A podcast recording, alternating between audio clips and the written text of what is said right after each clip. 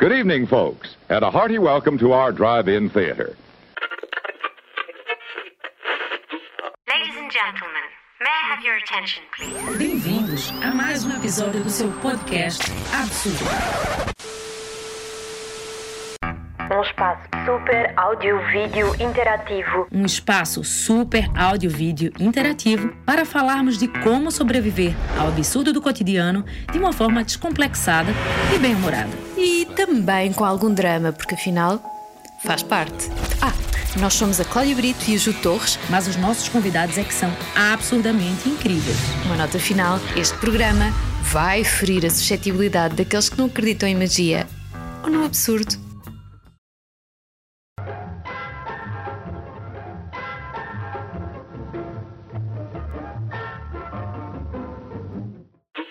vocês representam a mulher portuguesa na perfeição.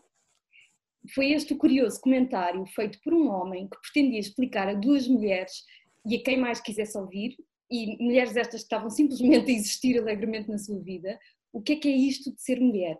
E, aparentemente, de uma estirpe especialmente óbvia e circunscrita, a portuguesa. Ficámos a pensar que em apenas numa amostra irrisória de duas pessoas, somávamos tantas experiências de vivências, sobrevivências, criações, destruições, transmutações, desconstruções, uma pluralidade, ai, pluralidade, às vezes vai difícil, tão dinâmica e gritante de coisas que a questão mais óbvia de repente era, afinal, o que é que nós não representamos? E é isto, bem-vindos a mais um episódio do Absurdo Podcast. Hoje, tal como diz o título, cheio de mulheres de um nome só, mulheres por si próprias, tão únicas e diversas e que, em pleno século XXI, onde 50% da população mundial é mulher e 100% foi gerado por uma, ainda precisamos dizer quem somos. Sejam bem-vindas. É isso. Uh, e para essa conversa tão necessária, em pleno século XXI, temos que repetir isso várias vezes. Uh, temos duas convidadas que estão em pontos geográficos muito diferentes, embora todas embaixo da linha do Equador, que eu me identifico bastante. A Xanda, Alexandra Gurgel, está no Rio de Janeiro. Ela é jornalista, escritora e fundadora do movimento Corpo Livre. O seu livro, Pare de se Odiar, está na terceira edição no Brasil e fala sobre a transformação pessoal através do amor próprio. A sua página do Instagram, Alexandrismos, com mais de um milhão de seguidores, é a prova de que as pessoas querem ver mais realidade por detrás da internet. No outro quadradinho, temos a, Mari, a Marinela Lurini. A Lurini é angolana, empresária, mãe, entusiasta dos prazeres mundanos como eu, mas, mas é no seu trabalho nas redes sociais com a emancipação e o resgate do poder feminino africano que tem se destacado. Ela foi uma das idealizadoras do Encontros, uma espécie de talk show feminino que tem um objetivo principal forçar a reflexão e contestar as verdades absolutas da sociedade angolana. Ela fala com convicção que todas as mulheres africanas deveriam ter. Olá, convidadas, e muito obrigada. Olá, Ju, obrigada. Olá, vou soltar já uma pergunta e vocês pegam aí. Ser mulher está na moda? Vai, Lurine, pega. eu acho que está para Alexandra, né? Bom, se tivermos a falar da forma como o capitalismo agarra naquilo que são as pautas, né, naquilo que são as reivindicações e torna-as numa moda, numa coisa de consumo, nós não podemos negar que ultimamente o que nós temos visto, desde marcas a posicionamentos até para se eleger governos, é uma aproximação a tudo que for as políticas para a mulher. Portanto, nesse, nesse, nesse conceito eu posso admitir que está na moda, mas é como tudo, né? Quando nós formos ver a realidade daquilo que são os avanços, pelo menos aqui no, no do lado onde eu falo, né? No mundinho do, de onde eu falo, Uh, ainda é dramático discutir coisas que vocês vão achar eh, ridículo, como quem vai lavar a louça. Um, ainda, é, ainda é uma afronta à sociedade falarmos sobre divisão de tarefas domésticas, mas afronta de verdade, é uma coisa seriamente afronta que uma mulher não nasceu apenas para varrer o chão ou lavar a louça. Portanto, nesse contexto, é moda para vender produtos, é moda para o pink money, mas uh, deveria ser moda na nossa existência, né? devíamos, devia ser, devíamos ter uma existência mais prazerosa porque somos mulheres e porque somos moda.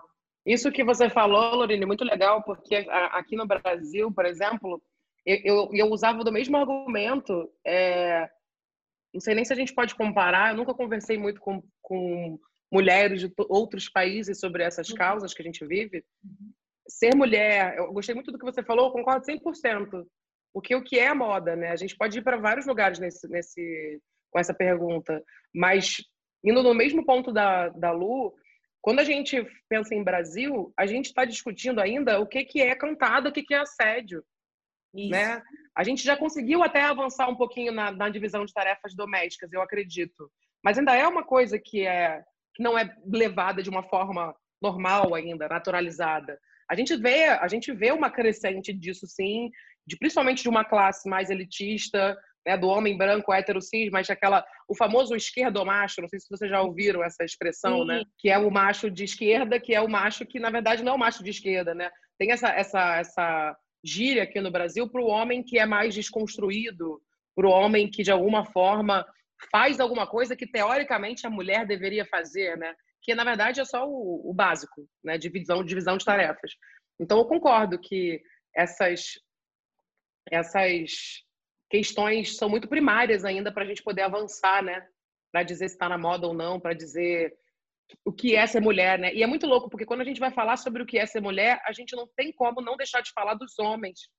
Exatamente. Quando a gente vai falar, a gente sempre fala dos homens. A questão, a questão é essa, num mundo que é cada vez menos binário, nós ainda conseguimos falar de mulher ou falamos só de mulheridades, como se fosse um espectro, como outra coisa qualquer. São, são energias que aparentemente estão mais uh, direcionadas para determinado tipo de, de, de yin e yang, eu acho que prefiro assim, porque, porque eu acho que todos nós encerramos em nós estes polos. E, e, é isso e é isso que é a riqueza da coisa. E era isso também que nós queríamos dizer logo ao início com afinal o que é que nós não representamos? Porque os, os papéis que antigamente estavam relegados para os homens assim foi convencionado, nós agora assumimos todos igualmente, igualmente capazes, ah, igualmente profissionais, ah, igualmente a gerir todas as coisas. E portanto o que é que resta aqui? E os homens igual, isto, também, isto não pretende ser, eu acho que também é importante dizer isto, porque muitas vezes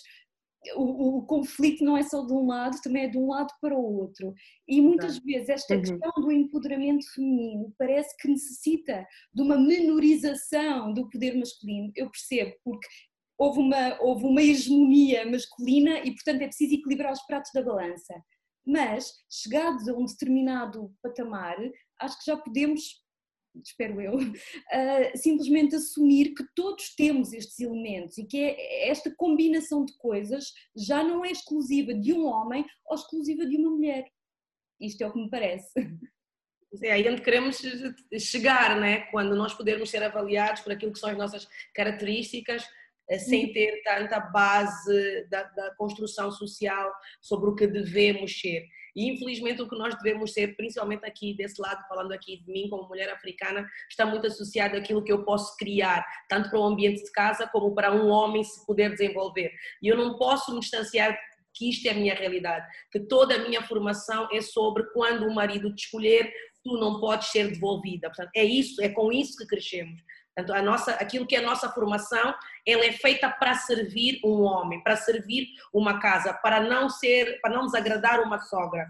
Um, e se isto é o estado da nossa formação enquanto pessoas, infelizmente eu só me vejo na, na, na, na, na valorização do que é um serviço ao homem. Daí que nós também tínhamos que admitir que nós temos estágios diferentes de, de, de desenvolvimento do nosso próprio conceito de ser mulher. Se nós formos ver as estatísticas, aquilo que acontece nas, nas, nas sociedades ou nas comunidades eh, mais, eh, vamos dizer assim, financeira, financeiramente vulneráveis, é que tem que se escolher quem é a criança que vai à escola, né? E é óbvio que o menino vai à escola e que a menina vai ajudar a mãe na venda, com os outros filhos, são uma série de filhos, não há planeamento familiar, ainda há a crença que filhos são riqueza. Portanto, será aquela menina de 6, 7 anos a cuidar do outro de 4, 2, 3? Uh, e, e ela por que, que essa é a formação adequada para ela? Porque é para isso que ela serve.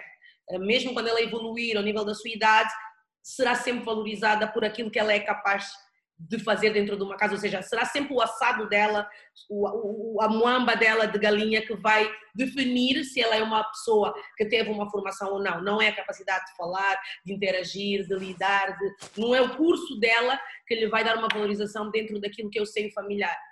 Então, é, é muito importante que nós também possamos discutir isso para percebermos que, que estamos em níveis diferentes e que as conversas são efetivamente diferentes, mas que nós aspiramos esse lugar este lugar que dizias há bocado, que é sermos valorizadas como indivíduos, não é? Não é necessário estar a dizer que os homens não prestam, os homens não valem nada, não. Óbvio que valem, óbvio que é uma energia necessária, mas nós temos que existir para além disso, deveríamos existir para, para além disso.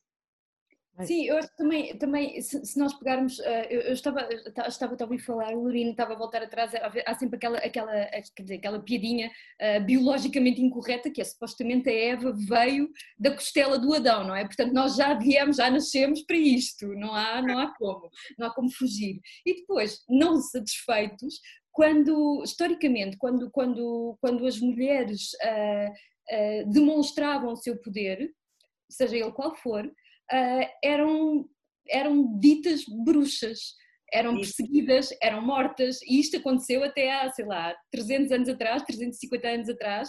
Portanto, é natural também que, que, que de facto tenham, se tenham criado estes estereótipos, porque a mulher na sua plenitude não podia existir, porque era, porque era uma ameaça, aparentemente, para o homem e mais ainda para si mesma, porque apresentando-se tal como era, era a morte, era a sentença. E isto é, é, é, é, para mim é muito, é muito estranho pensar nas coisas nesses termos, mas a verdade é que, pronto, às vezes para, para apanharmos o comboio temos que voltar um bocadinho atrás e perceber como é que como é que, como é que eram as coisas, sim, sim. Ô Xanda, aí no Brasil eu acho que, eu não sei se eu perdi alguma coisa, um, perdi, mas enfim, vamos lá seguir.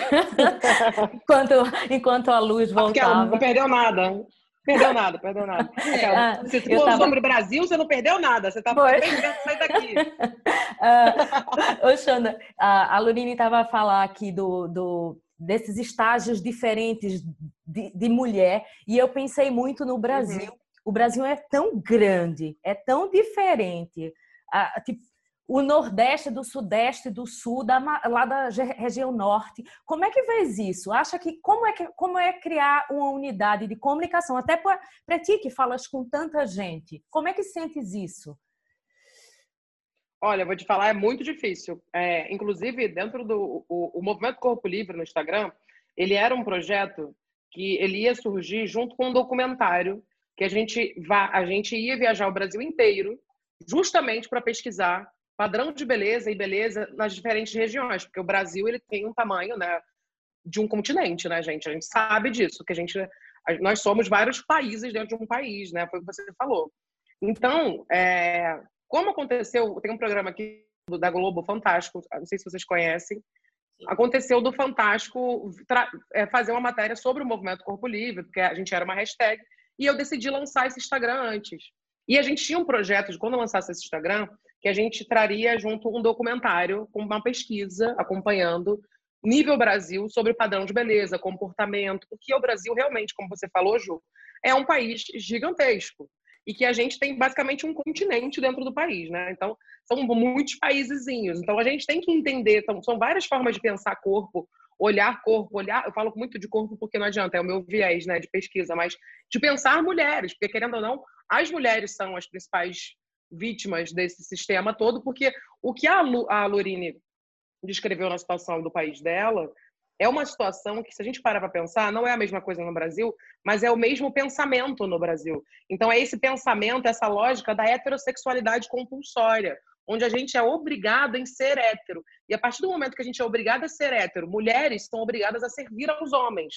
Pode ser que as mulheres conquistaram aqui um, um direito a ter um pouco mais de liberdade do que na Angola, mas, de, toda forma, por mais que a gente tenha um direito ou outro conquistado, tudo que é vendido para a gente como esse é o padrão que você tem que seguir de mulher, de mãe ou de profissional, tá, tá focado em gastar todo o dinheiro da mulher e todo o tempo dela com a imagem dela. Porque no final das contas, Lu, eu não sei se funciona assim também aí. O que, que sobra para a mulher se, é, se, se, se, se, o menino que vai para a escola O que, que sobra para a mulher além da beleza? Como é que ela vai atrair um homem se não for pela beleza? No é. final das contas, o que sobra para a mulher é a carcaça, é uma fachada comercial. Ou serviço, mas, como eu, eu acredito que isso seja. Eu vou dizer uma coisa, Alexandra, que tem, tem a ver com. Vocês não têm noção de como o movimento brasileiro uh, que tem pesquisa, que tem livros, que tem Instagram, que tem Facebook, movimentou e mexeu conosco. Por quê? Primeiro, pela proximidade da língua. Poder ter esse conteúdo, da forma como vocês o produzem, que é numa base, aquilo ao minuto. Quando tu segues uma página brasileira, tu em três dias tu és uma feminazi.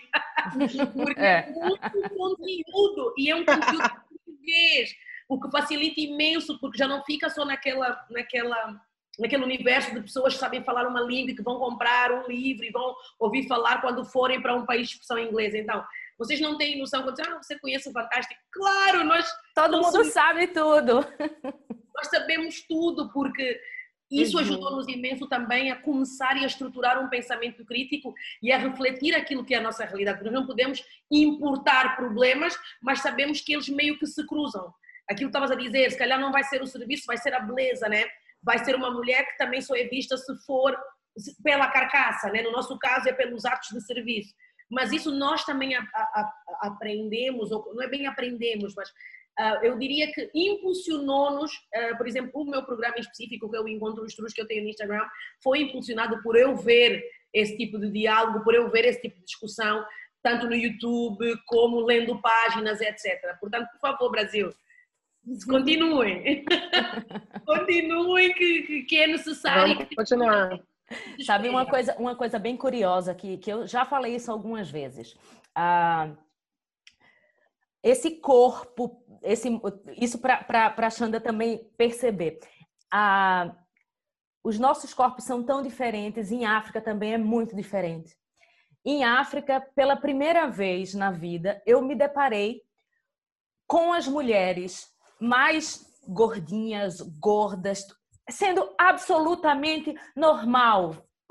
As mais bonitas. As mais bonitas. Por quê? A magra é que tem problemas. Exatamente. A magra... E assim, e para mim foi um choque. Eu que vim do Brasil, onde todo mundo tem que ter cintura fina, tudo. Do... E eu disse, gente, eu lembro que o meu motorista, lá na, eu trabalhava numa agência, ele dizia: Dona Juliana, Dona Ju, essa mulher enche a cama. Isso. E eu achei isso espetacular. Por quê? Porque sim, porque, tipo, quando eu vi, fui pra praia, fio dental, bundão, tudo, e isso é lindo. Eu achei. É também a tua capacidade de reprodução, Ju. Sim. Entende? É como sim, se uma tem... não pudesse fazer os filhos todos que são necessários. Porque tem, a tem várias bacia, teorias, né, Lurine? As tancas, a bacia fazem de ti um mulherão porque tu és uma boa parideira. E o nosso conceito de beleza também passa tem, por aí, sim, sim. Tem essa relação. Enquanto a magrinha, tipo, o que, é que vamos fazer contigo? Tipo? Não, além de tudo, tem um contexto histórico nisso tudo. Por quê? Foram muitos anos. Além, além do, do de, de, África ter, ter, ter, fisiologicamente as mulheres são diferentes, o corpo é diferente, a estrutura é diferente. A África passou por muito tempo, Angola passou muito tempo de guerra a gordura também é fartura, é ter dinheiro para comer e tá bem. Uhum. Então, não, assim, é, é uma mistura, de, eu acho, das duas é. coisas. Não, é que não é só nesses contextos, mesmo no, no, no, contexto genérico da moda e da moda mundial, há isso, há, as tendências de moda também se regem por esse uh, preceito que é quando nós vivemos em épocas de maior prosperidade, uh, o, o, o estereótipo de mulher é mais magrinho, porque o homem precisa de exercer o seu poder, precisa de demonstrar o seu poder económico e, portanto, ele providencia a mulher. Agora, se estivermos numa, numa fase mais crítica, que deve ser aquilo em que já estamos ou que vamos entrar, o estereótipo de mulher é uma mulher mais, mais roliça, com, com formas mais, mais uh, pronunciadas. Porquê? Porque o homem desgraçadinho precisa de conforto, precisa de ser acolhido. E isto é muito perverso, é muito perverso. E o mais aquilo que me irrita sempre nestas coisas é eu sentir que muitas mulheres alinham nisto. perpetuam este estereótipo. Há uma coisa que, que, que, que se falava nestas vossas uh, propostas de estereótipo, tanto no universo brasileiro como no universo africano. Em, em, em, Portugal, eu creio, eu creio que o estereótipo, eu dizia no início a brincar que tinha que aparecer de bigode, porque deve ser mais ou menos assim que se pensa que, que é a mulher portuguesa, de bigode, púdica, desleixada, etc calhar, se calhar numa outra geração era isso que acontecia, não faço ideia, não estive lá, não posso, não posso representar isso. Agora, uma coisa eu posso dizer que é, eu quando era miúda, eu dava muito mais com rapazes do que com raparigas. E isto porquê? Porque eu, a, a, aquilo que eu sentia delas é que elas existiam para agradar. E eu odiava agradar, odiava, fazia-me confusão. Eu queria pares, eu queria pessoas iguais a mim, eu queria brincar, eu queria trepar nas árvores, eu queria fazer tudo aquilo que toda a gente podia fazer. E não ser a bonequinha, ainda para mais com este cabelo, a bonequinha que fica ali, que sorri e que é louca por, por meninos e que está sempre só preocupada com as amigas e com os meninos e não sei o quê.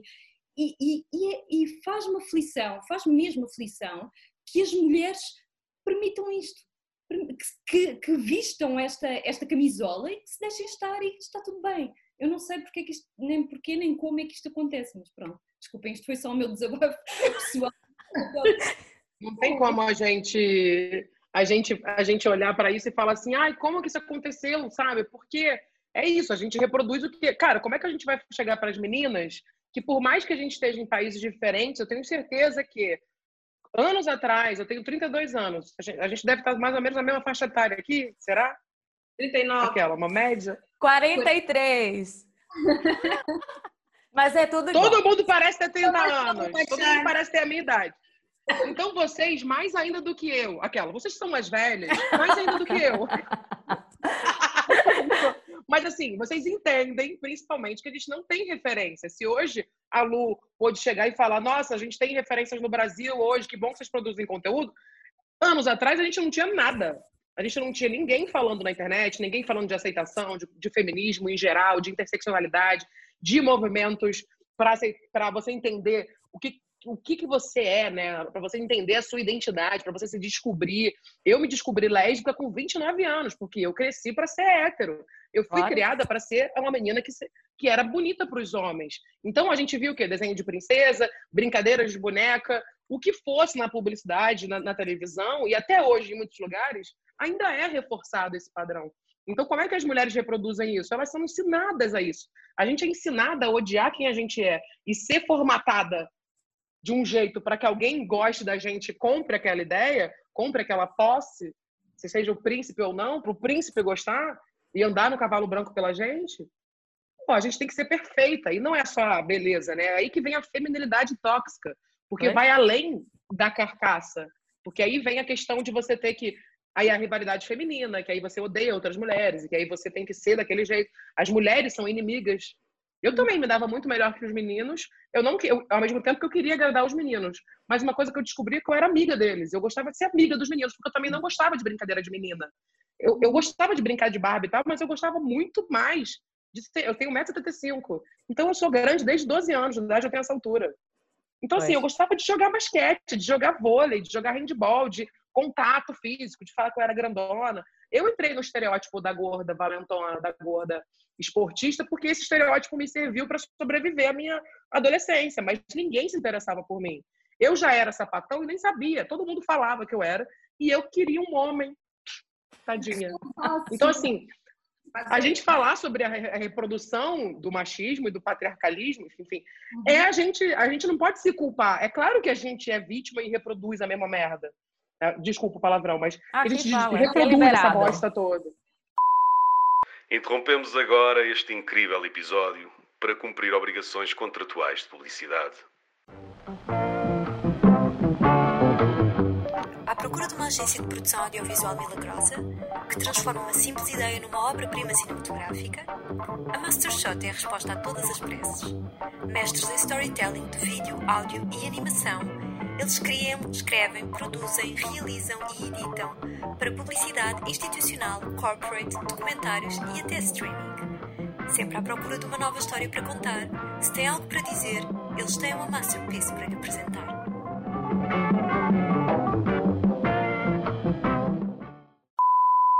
A Alexandra estava falando de representatividade, do que antigamente não tinha na internet, referências, né? Gente, nós não sabíamos, nós víamos o quem estava próximo. Eu também não tinha ninguém que tivesse o cabelo encaracolado na minha escola, praticamente. Eu, tipo, eu era mais mulata da escola da Universidade Católica, só tinha o pessoal do, do, do intercâmbio, que eram os guineenses. o pessoal lá no Recife. Acho que essa, o, no, o, Recife tem uma população muito mais branca do que Salvador. Salvador é negra. Recife não. Recife, a, a cor da pele é mesmo, uh, era, e ó, ainda bem que vem mudando, era branca.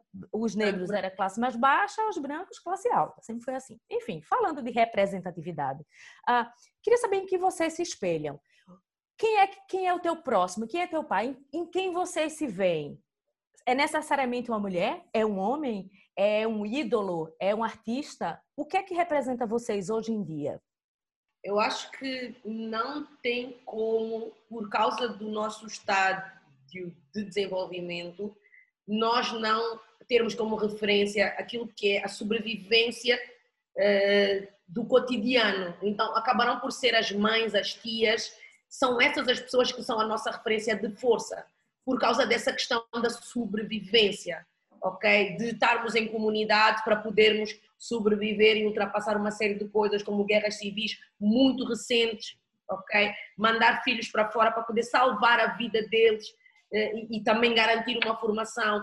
Houve um desinvestimento muito, muito grande na educação e, portanto, existe uma diferença abismal do que era antigamente estudar, por exemplo, em Luanda e o que é hoje. Hoje tem que ser necessariamente um colégio ou uma escola internacional para haver algum nível de qualidade. Portanto, infeliz, feliz ou infelizmente, será nessas pessoas, ou eu pelo menos no meu caso particular, não tem como não, não me espelhar em exemplos muito próximos, né? avô, mãe, tias. Uh, mas obviamente que há um exercício que é o exercício de usar a voz, o exercício de, de começar as discussões, começar o diálogo, ok? Uh, dar nome às coisas, né? Dar nome às coisas já é meio caminho andado para poder ultrapassar as coisas. E esse, esse exercício é feito observando pessoas que estão em sociedades onde essa conversa começou há mais tempo. Portanto, não tem como nós não nos espelharmos, e aí eu repito o que eu disse há bocado, numa, numa série de escritos e conteúdos e pesquisas das mulheres brasileiras. Não tem como, eu nem saberia aqui dizer os nomes, porque primeiro não tenho muito boa memória, e depois é que no final do dia tudo, tudo meio que se mistura na cabeça, porque o conhecimento é assim, né? Tu vais lendo, vais lendo e vais aumentando aquilo que é a tua própria percepção, e depois não é tanto o que fulana ou beltrana disse, é mais o que aprendeste com essa exposição. Então, eu, eu diria que são essas as, as, as as principais referências. O uso da voz, há bocado a Alexandra estava a falar sobre, ela dizia algo que me fez pensar em como o simples, ah, ela dizia sobre eh, nem, nem se aperceber uma mulher lésbica, tu não tens tempo de perceber quem tu és, né? há uma formatação que te guia para um caminho, né? há muitas características pessoais, às vezes até o nosso tom de voz, que é imitação do que nós achamos que é uma mulher meiguinha que vai ter mais aceitação. E quando um dia nós começamos a falar como nós falamos, nós até ficamos assustadas com o poder que tem essa voz, só por estás a falar com a tua voz normal e não a te fazeres de idiotazinha, de meiguinha, de parvinha, que não és. Porque outra pessoa também pode ser assertiva e ser efetivamente meiguinha no falar, mas eu não sou meiguinha no falar e não teria que imitar uma meiguice ou perform, performar uma meiguice para poder ser ouvida. Então, é, é essa, essa liberdade do ser, nós fazemos por observar, por nos inspirarmos e percebermos, epá, eu também posso fazer isso, eu gosto disso, eu quero contribuir dessa maneira, eu quero ser uma pessoa que começa a discussão e eu não vou fugir a, a esse chamado, né? vamos assim dizer. se, a, se a pergunta é sobre representatividade, eu, eu falaria desses dois aspectos, né? numa parte mais do dia a dia, de uma vivência muito mais do dia a dia, seria então as pessoas perto de nós e depois eu falaria muito dos conteúdos com que eu aprendi muita coisa que foi em português e foi português Brasil. Xanda. Olha, eu, eu sinceramente estou amando esse match, porque assim, eu, a, a, a Lu é minha pessoa em outro lugar no mundo. A gente se parece muito em, em várias coisas. Porque eu, eu, eu Coração. tudo que ela falou, tá ligado? E, e, tipo, tudo que ela falou é o que eu compartilho também. Eu não consegui ver em ninguém alguma coisa que me, que me representasse. E, e, e é, tem até uma frase que eu não sei de quem é, de alguma mulher famosa, que a gente tem que dar o crédito, mas eu não lembro. É que, que a gente esquece, a memória vai ficando você, curta. A gente esquece, o, o HD tá muito cheio. Que aí a gente fala que quando. Essa frase é assim: quando você não tem referências, você é a referência. Então a gente é a referência muitas vezes, a gente busca ser, a gente busca aprender na pele, vivendo, aprendendo. E quando a gente fala de aceitação ou de lidar com a gente, de qualquer processo de autoconhecimento, a gente se entendendo como mulher, mulher preta, no seu caso, mulher gorda, mulher lésbica, mulher em geral, né? Isso porque a gente está falando aqui de cisgênero, ainda tem mulher trans, né? Porque isso é uma outra, outra pauta também que é super importante, que a gente tem que lembrar disso.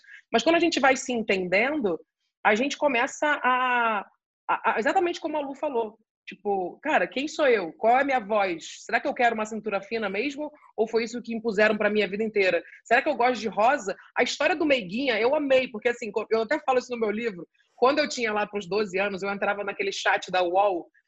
Sabe o chat da UOL? Sim, tinha bate-papo sim, da UOL. Sim, bate-papo. Eu participava aí, demais. Aí tinha a sala de Sandy Júnior. Aí eu entrava, fingia que era Sandy. Eu, meu, o meu apelido era Meiguinha. E eu ficava assim, oh. eu achava que eu era meiga. Porque eu não era porque eu não sou meiga. Todo mundo cobrava isso de mim. Eu sou uma mulher grande desde 12 anos de idade. Enorme, né? Grandona. Então eu, eu queria ser meiga e, tipo, não tem nada a ver comigo, tá ligado? Tem nada a ver, sabe? E é muito engraçado isso, quando a gente vai se descobrindo e você vai vendo, cara, eu só sou assim, sabe? Eu não sou um homem também, eu não sou um brother, eu sou uma mulher que não performa feminilidade do jeito que é esperado, que é a tal da feminilidade tóxica. Mas isso que a Lu falou é muito legal, de você ter referências ao seu, ao seu redor, porque, inclusive, isso é uma dica para quando a gente quer se aceitar e quando a gente quer normalizar quem nós somos também. Porque, por exemplo, não, a gente não é criar a própria bolha, mas eu me inspirei nas minhas melhores amigas até hoje para ser quem eu sou hoje. Eu tenho um pouco da Raquel, um pouco da Camila, um pouco da Jéssica em mim e um pouco confesso que, diferentemente da Lu, eu não tenho um pouco da minha mãe. Tenho coisas que eu quero tirar de mim, na verdade, né? Enfim, outras questões. Mas eu, eu, não tenho muitas referências de mulheres poderosas é, na minha família. Né? Eu tenho mulheres que realmente sofreram, lutaram, eu sei que passaram por um monte de questão, eu tive que normalizar também, até para curar traumas e complexos, que, né? Porque é, é difícil, né? Porque a gente acaba tendo complexo, eu tive complexo com a minha mãe, então problemas com mulheres, né? Então, uhum. então é uma outra questão também. Acabou que eu sempre olhei para os homens, porque meu pai sempre foi um lado afetivo que deu certo, com um olhar do tipo, ah, o homem vai me dar o afeto, mas eu buscava afeto de outra forma. Eu não queria o afeto, eu queria um amigo. Eu não queria um, um parceiro. Uhum, uhum. Né? Então eu, fui, eu, fui, eu demorei para descobrir isso, para entender isso. Então, realmente, eu não tenho muitas referências. Até hoje, eu penso nas minhas amigas, até hoje, nos dias atuais, nas mulheres que estão na minha vida, que eu vi a história delas crescer, que eu vi, caramba, quanto ela, uma amiga minha Raquel, que 12 anos ela estava casada, separou na pandemia, pela primeira vez solteira, desde os 18 anos, e tipo, eu sei quanto ela foi forte. Sabe, eu acho que é isso, assim, eu aprendo com elas. A pandemia acabou que uniu mais a gente. Eu moro em Brasília, vocês falaram que eu moro no Rio, mas eu moro em Brasília hoje. Ah, ok. okay. Então, eu tenho amigos no Rio, amigos em São Paulo. Então, a pandemia acabou que fez a gente ficar ainda mais próximo do que a gente já era, apesar de estar distante. E essa troca é muito rica, até para você se conhecer, para você realmente se abrir, sabe? Porque você não vai se abrir com. Eu tive referências como o Jô Soares. O Jô Soares foi uma única referência, foi um homem. Porque era um cara gordo lá que fazia piada, mas que estava lá e era inteligente pra caralho. Querendo ou não, eu queria ser o Jô Soares. Até hoje eu penso que eu quero ter um programa na televisão porque eu pensava no Jô Soares como uma referência de um cara gordo, tá ligado? E, mas mulher mesmo, no lugar de poder, eu tô muito feliz que é, eu não sei quando que vai sair o podcast. Eu Quinta. vou ser capa de uma revista. Eu vou ser capa de uma revista do jornal Globo, que é a revista Ela. E, tipo assim, eu, eu, eu fiquei muito feliz de ser convidada para fazer isso, porque eu tenho. A minha criança não estava acreditando que eu vou ser capa de uma parada, sabe? Tipo, que, que a minha imagem é uma imagem que, que realmente é válida para estar tá ali, num lugar que é de moda, que as pessoas estão usando Dior, estão usando coisa que eu nunca nem sabia que existia, que eu nunca vi na minha mão, e que eu botei, que eu peguei, que caramba, eu, eu, eu sou tão valorosa para estar do lado dessas coisas, sabe? Porque a gente, a gente cresce achando Investe que até gente, bem, né? né? Investe até bem. Exato, e coisas que cabem hoje numa mulher gorda. Então tem um avanço aí, apesar de a passos curtos e lentos. Então é difícil, né, gente? A gente nunca vai ter uma resposta concreta para nada, né? A gente tem que dar a volta ao mundo para tentar entender o que está acontecendo. Sobre a, as amigas, eu, eu tenho um, uma, uma, uma coisa a dizer. Às vezes, quem está perto consegue ver que nós estamos a nos a atrasar uma coisa que é notória, uma, uma e, e, às vezes por motivo tosco, né? Porque por, por, por, por medo ou por ai tal, não quero ser assim como tu. E eu lembro muito da Mel Gamboa, eu não sei se justo conheço, conheço, conheço. A Mel Gamboa, além de minha amiga, foi uma pessoa que me obrigava quase em off, no off, a dizer assim, eu estou cansada de dar a cara e ser a única pessoa que escreve e que faz, para vocês ficarem a aplaudir e a pagarem de boas moças, né? Porque vocês não querem não querem deixar para trás o que sabem que terão que deixar para trás, ok? Se se impuserem como pessoas e como seres pensantes e críticos, porque há coisas que tu vais deixar para trás, vai deixar de ser menina bonita e tu vais ser criticada, tu vais deixar o consenso para trás e tu vais te expor de uma maneira que que é crítico, ou seja, as pessoas quando tu, quando tu atacas o sistema, as pessoas querem te atacar a ti. E ela dizia, mas tu tens a estrutura para aguentar esse ataque, mas está escondida nas minhas costas, com quem diz, sim, escreve, fala, uau. Vai lá aplaude, tu, né? Vai, vai tu, aplaude e não queres. Ela, ela fez muito um trabalho comigo de dizer, Marinela, deixa de ser covarde, isso estás a dizer aqui, esse comentário que fizeste, faz lá no on, faz na página, começa a escrever. E parece que não, isso impulsionou eu chegar-me um bocadinho à frente, como dizia a Ju no início, quando me apresentou, chegar-me um bocadinho à frente e usar as redes sociais para hoje eu ter eh, esse tipo de conversa, esse tipo de diálogo. Então, há, vezes há mulheres que, por causa de outras inspirações, nos inspiram também no nosso micromundo a nós darmos mais um passo para depois também talvez inspirarmos outras ou soltarmos a voz de outras, né? E no final do dia é também estamos aqui a fazer, né? É conversar umas é com as outras, meio que nos empoderar, né? Para continuarmos a fazer, para sabermos que importa. E saber que é possível, né? Mas esta, esta questão da representatividade tem aspectos, quanto a mim, muito curiosos, porque uh, mais facilmente nós associamos uma coisa que nos representa como uma coisa que nos é igual, ou que nos é próxima, ou na, na qual nós nos revemos as, as mesmas experiências de vida, as mesmas vivências, o mesmo local, porque há a mulher brasileira, há a mulher portuguesa, há a mulher angolana, etc, etc. E eh, isto é só em jeito de partilha. Eu, há cerca de dois ou três anos atrás, acho que aquilo que me fez fazer as pazes plenamente, plenamente uh, com a ideia de ser mulher e com tudo o que isso implica, foi na realidade uma mulher trans, que eu nem sei, eu não quero incorrer em erros de, de nomenclatura, não quero melindrar ninguém, é linda quebrada, é brasileira, é negra, nasceu, nasceu uh, biologicamente homem, quer dizer, de uma família desfavorecida, isto não é a minha história. Este, estes, estes elementos concretos não são a minha história. Mas, no entanto, aquilo que ela passa pelas músicas, que também não é o meu género de música, que é coisa que é, é, é os aspectos mais incríveis disto tudo, aquilo para mim abriu uma possibilidade. Lá está, foi a primeira vez que me ocorreu e eu tenho 40 anos e estou a falar de coisas há 3 anos atrás, foi a primeira vez que me ocorreu que existe, eh, formular a coisa na minha cabeça assim, que existe um espectro de mulher, de mulheridades, e que há todo o tipo de mulheres. Há mulheres que são mais meiguinhas, há mulheres que são mais brutas, há mulheres que têm pau, caramba. E está tudo bem. E está tudo bem, têm é que ser aquilo que são, nada mais, nem nada menos, e isso é importante. Sim. O menos, não, não ir para o menos, pronto, desculpem. Eu queria só, às vezes, às vezes há esta coisa de, de sim, nós procuramos, uh, procuramos pessoas, ou, ou, a ideia mais imediata é, é, são as pessoas que são muito parecidas connosco sim. em alguns aspectos. E eu acho que é importante também percebermos que nós temos é que estar antenados, porque as coisas vêm dos sítios mais inesperados e há coisas que nos entram uhum. e, que, e, que, nos confrontam e nos desconstroem e que nos obrigam a ressignificar e isso opa, até me está a arrepiar, porque uhum. de facto é isso que, que, que traz a riqueza da, da, das nossas vivências e experiências porque no fundo, no fundo, nós andamos nisto tudo e a representatividade e a mulher e tudo mais, e está tudo certo, mas o que é bom nisto é a nossa incrível e inesgotável diversidade. Isto nunca vai acabar, nós vamos ser sempre muito diferentes entre nós, e ainda bem, e ainda bem. É. Ainda bem, com a idade cada vez mais, eu vou me encontrando num limbo que eu não sei explicar, mas esse limbo é o que me pertence, porque eu nasci no Brasil, vim para Portugal, de Portugal fui para Angola, de Angola fui para África do Sul, da África do Sul fui para Moçambique, voltei para Portugal. E eu sou um caldeirão disso tudo. E com tanta vivência, e com tantas, tantos lugares e com tantas pessoas, eu tive que encontrar um lugar muito secreto para que eu conseguisse ser eu mesma. Uhum. E isso foi bem complicado. Por quê? Primeiro, quando eu cheguei em Portugal, eu era mulher brasileira, bra, brasileira tipo exportação. Eu cheguei aqui, eu tinha 20 e poucos anos, gente. Eu era menina.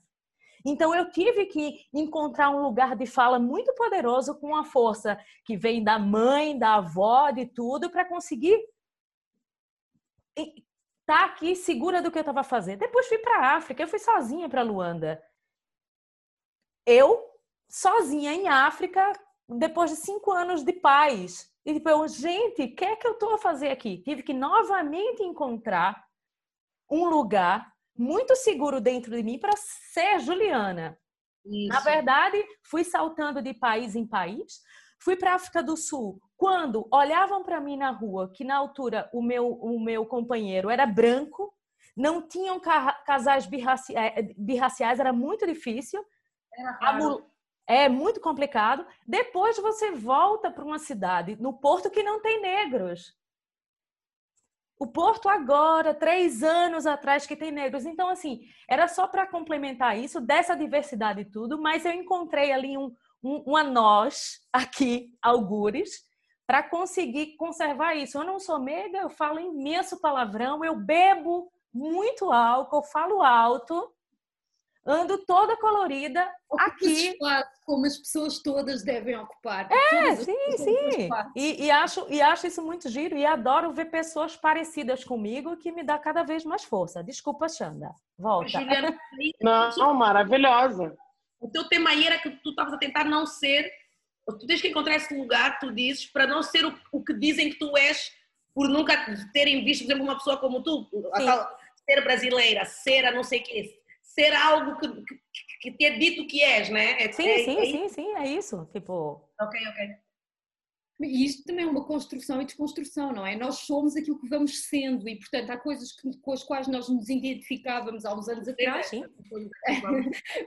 que hoje em dia já, já, já, já, já não, não faz... connosco, já não, já não faz parte, já integramos, já, já, já mastigamos e já transformamos noutra coisa. Portanto, também eu acho que é importante abraçar esta, este ciclo contínuo, não é? Porque nós estamos em espera-se, assim se espera, não é? Que estejamos em crescimento e em expansão e em evolução. Portanto, acho que isto da representatividade tem aqui muitas nuances que, que, que precisam de ser um Sim. bocadinho mais trabalhadas, porque senão também se torna tudo muito hermético, muito fechado e caímos outra vez no mesmo erro de, de tornar tudo caixinhas, direitinhas, eh, rótulos para isto, para aquilo, para aquilo outro vamos abrir. Esta é a minha sugestão. Mas era justamente isso que eu ia falar. Eu ia falar justamente isso, tipo, que é, hoje em dia diversidade é um nome bonito para você falar que você trabalha com diversidade, para botar no LinkedIn, né? A galera vai lá, ah, diversidade, ah, a gente pensa em diversidade, tem a cota da gorda, tem a cota da preta, tem a cota da sapatão. Eu, então, sou mulher, sapatão e, e gorda. Aí já vai para uma cota só, bota só eu. É, não vou reclamar de trabalho, não, mas a gente é cota. E aí, uma coisa que eu queria até perguntar para vocês, já que a gente está world wild aqui, muito chique, é que é, o que eu sinto aqui é justamente esse papo todo, é que a palavra feminismo não me representa mais.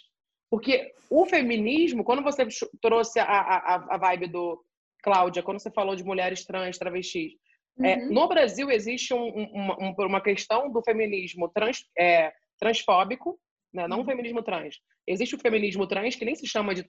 Tem uma galera que se chama de transfeminista, feminismo trans, mas é a pauta trans, a pauta da letra T, né? Isso porque a T deve... é quase uma sigla, porque tem um monte de, de coisas que vem junto com T. Não é uhum. é só uma pessoa, não é só uma identidade.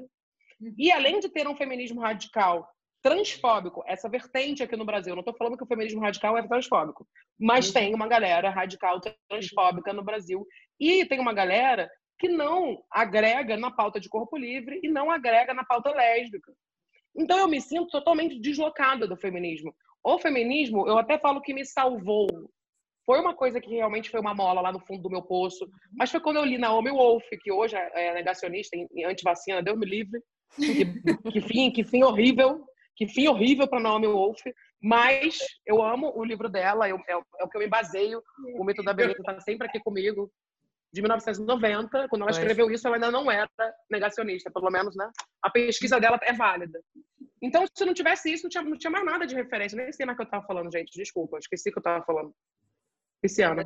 Estavas a, estavas a dizer que agora. Ah, do feminismo. Do feminismo. Feminismo, sim. Eu sou peixe com ascendente em peixes, então já viu. nós, temos, nós temos um chat do, do, absurdo porque trabalhamos, uma, uma, das nossas, uma das raparigas pertence à nossa equipa também é peixe e ela criou um chat que diz eu sou peixe, desculpa, vamos esquecer de tudo.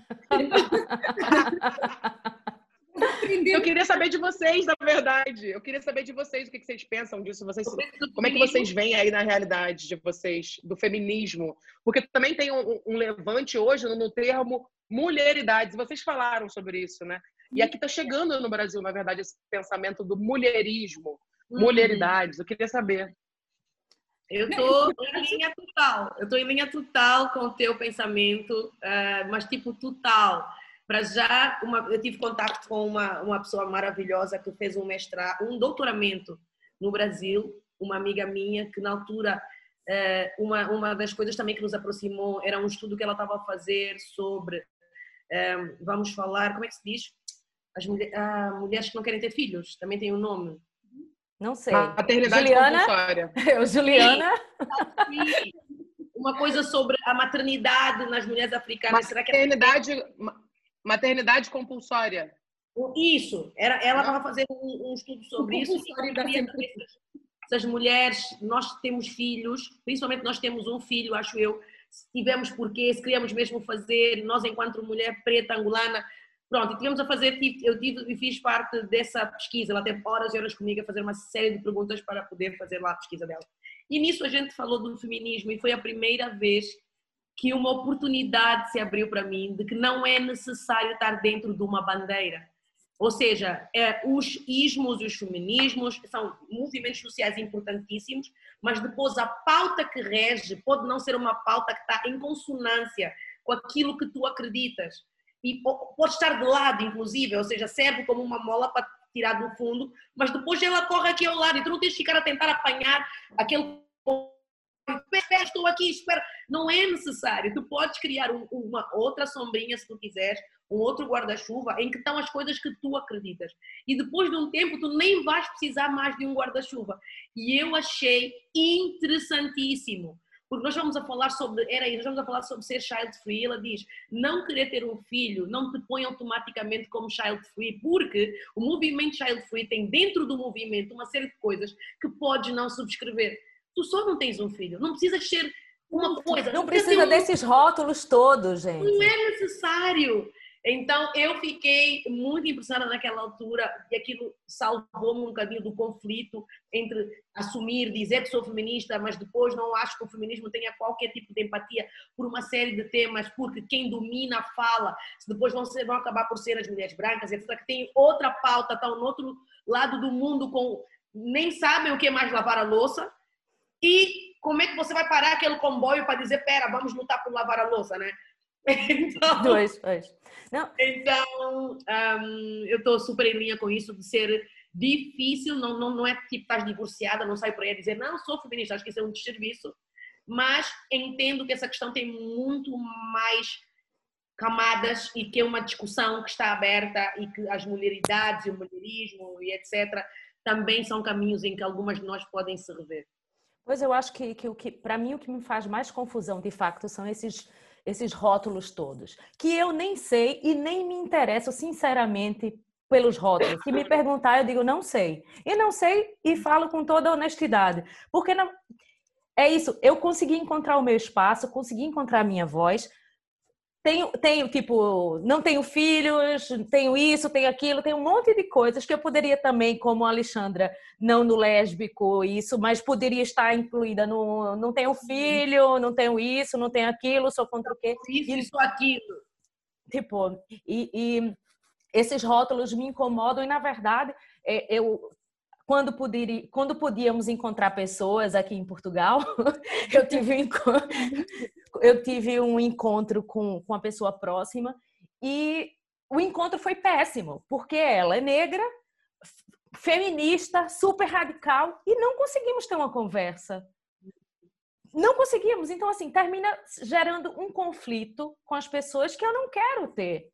Deixa que elas se resolvam e depois a gente conversa quando ela chegar mais aberta e mais desarmada desses rótulos todos. Eu não preciso de nenhum rótulo para mim. Então, fique com os seus, construa sua, sua história na sua cabeça e depois a gente conversa assim, daqui a um ano, dois, quando ela mudar também um bocado, que muda. Eu acho que é tudo tem construção, né? Sim. Eu, eu acho que também, pegando no exemplo que há pouco a Lorine deu, de encontrar uh, as suas referências nas suas pessoas próximas, na família, nas amigas, etc.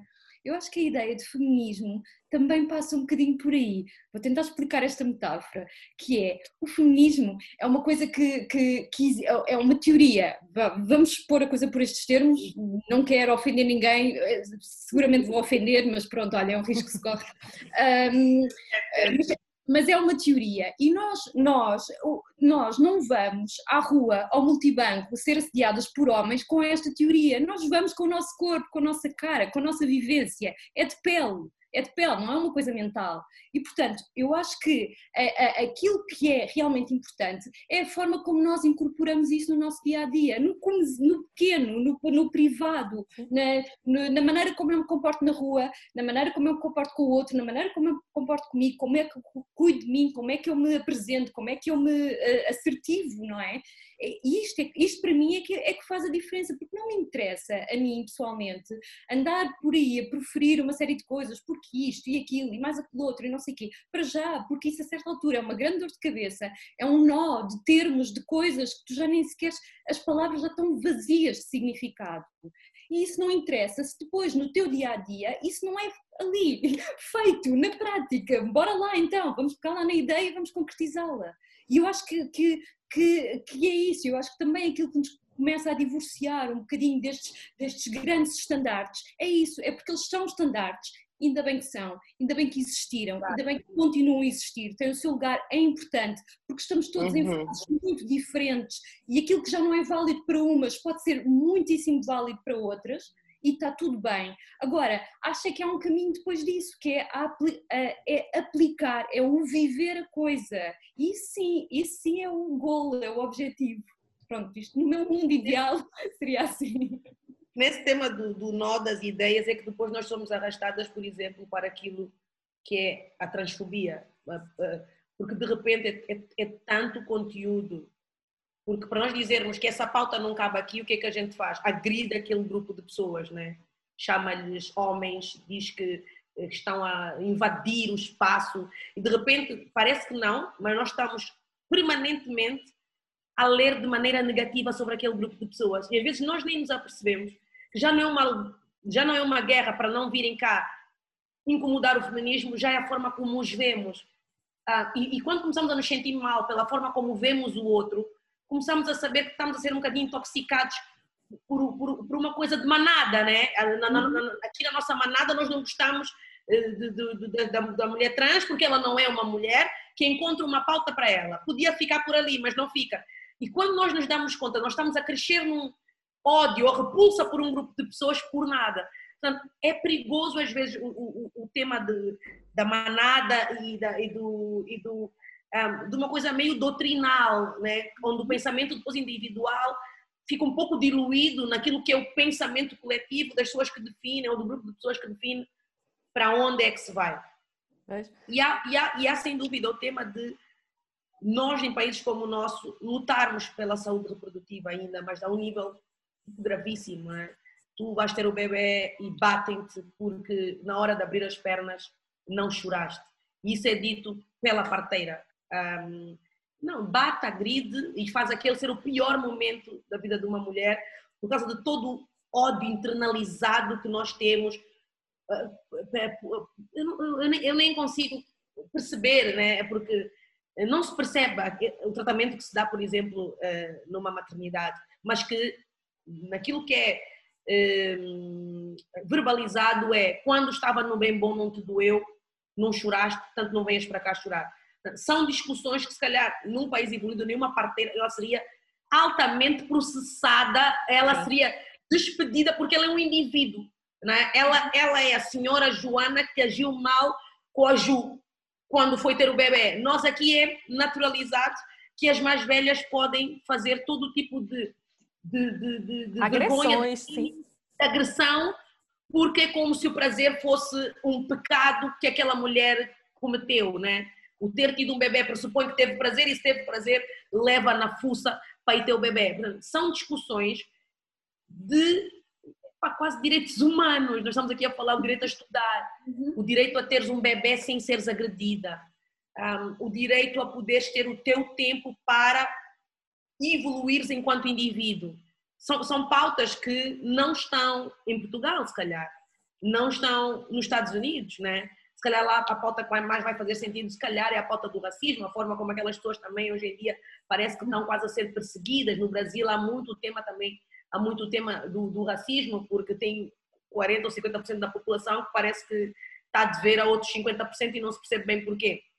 Então são pautas diferentes que vão nos distanciando de seguir um, um bolão. Não, não dá para internacionalmente no mundo haver um único chapéu que todas seguimos num bolão. Não, não, não vai é impossível, dar. Né? É impossível. Sim, São quatro e são totalmente diferentes, de vivências totalmente diferentes, percepções, tudo. E, so, e nós as quatro não conseguimos, ou seria difícil encontrarmos uma pauta comum para, imagina, vêssemos definir. Qual é a primeira pauta?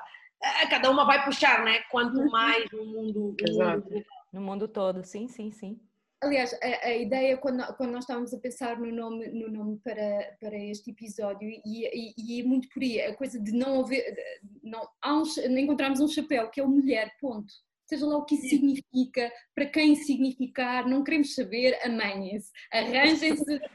Te vira, te vira que Exato. a gente vai chegar a algum lado. Exatamente, de formas diferentes, amanhem-se, amanhem-se. Te é. vira. Te vira. Vai.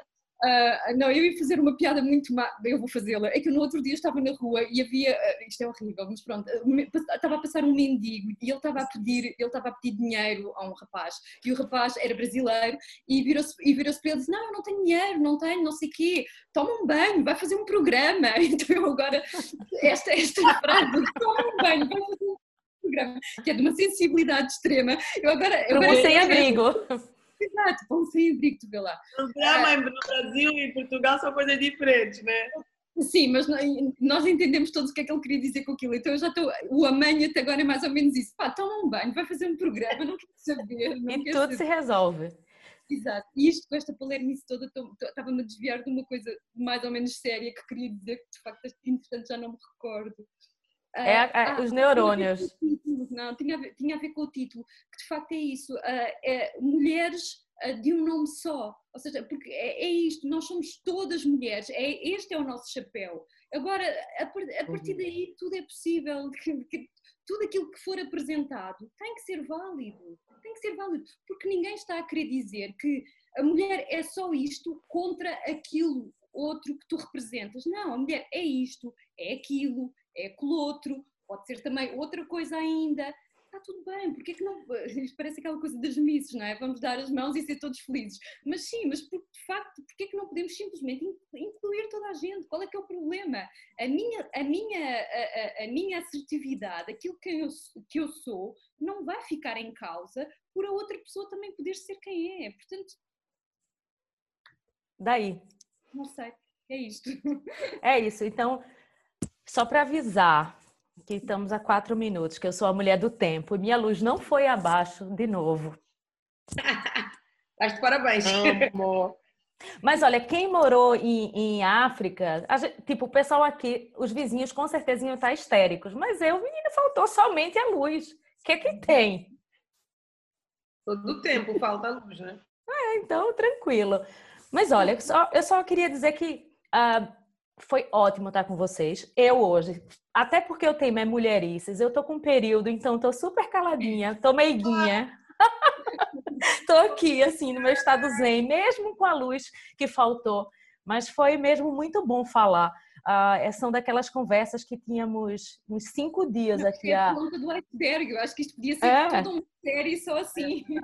É, e, e, foi muito bom estar com a Alexandra e com a Lurine aqui, uh, com pontos de vista bastante diferentes uh, no, na sua realidade.